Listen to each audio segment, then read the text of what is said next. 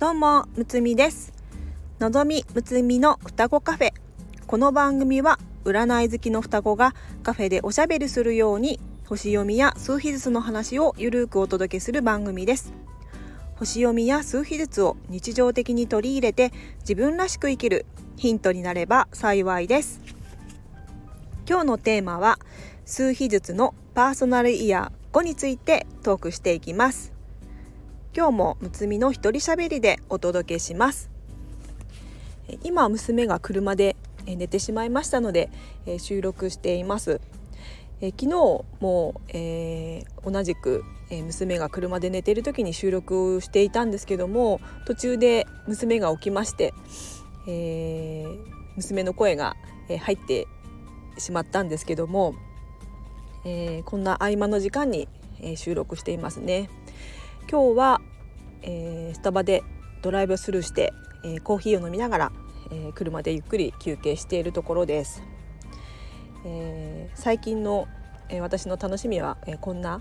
え隙間時間に、えゆっくり過ごす一人の時間っていうのが、え癒しの時間になってます。ではえー、パーソナルイヤー5の話をしていきたいと思います、えー、パーソナルイヤーとは1年ごとの運気を見ていく方法です。自分の誕生日から次の年の誕生日までの1年を見ます。詳しくはパーソナルイヤー1のところで話していますので聞いてみてくださいね。では早速自分のパーソナルイヤーを計算してみましょう。まず今年誕生日を迎えた人の計算方法です。2023年の2たす2たす3たす生まれた月足す生まれた日をすべて足して1桁になるまで足していきます。例えば1月6日生まれの場合2023年の2たす2たす3たす1月なので1たす6月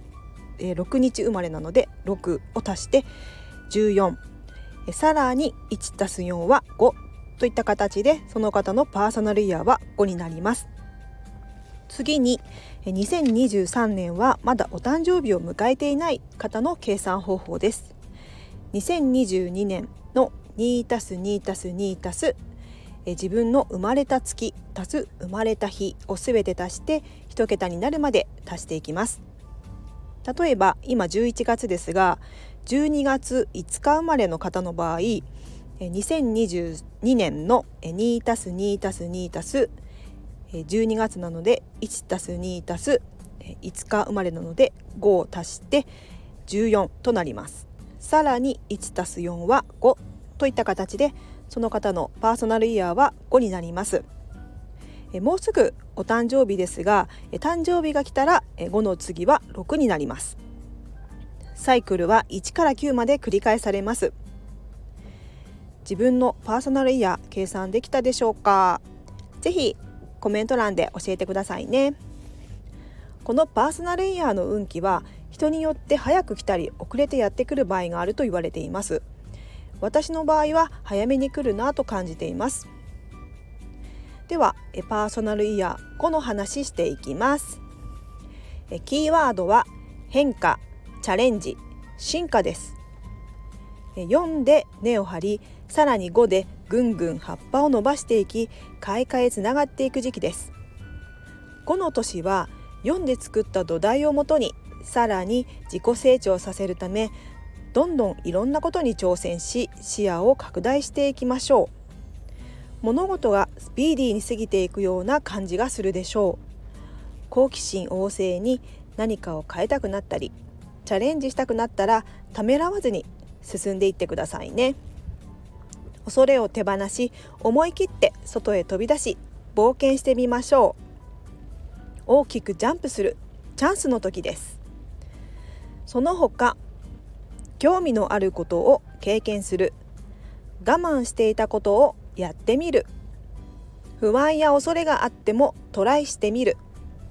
決めない約束しないこんなことを意識してみてね。私が前にパーソナルイヤー5だった時は仕事で転勤になりました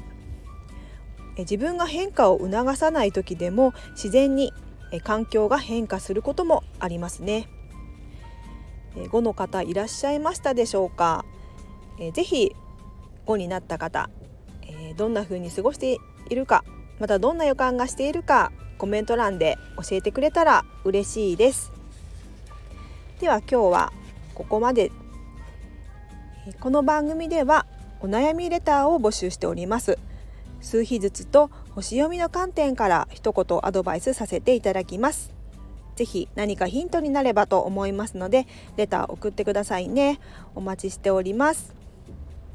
またすでにレターをいただいている方は、え、のっちゃんの声が出るようになりましたら、え、お届けしたいと思っておりますのでもう少々お待ちください、えー、ではまた次回の双子カフェにも遊びに来てくださいね。むつみでした。バイバイ。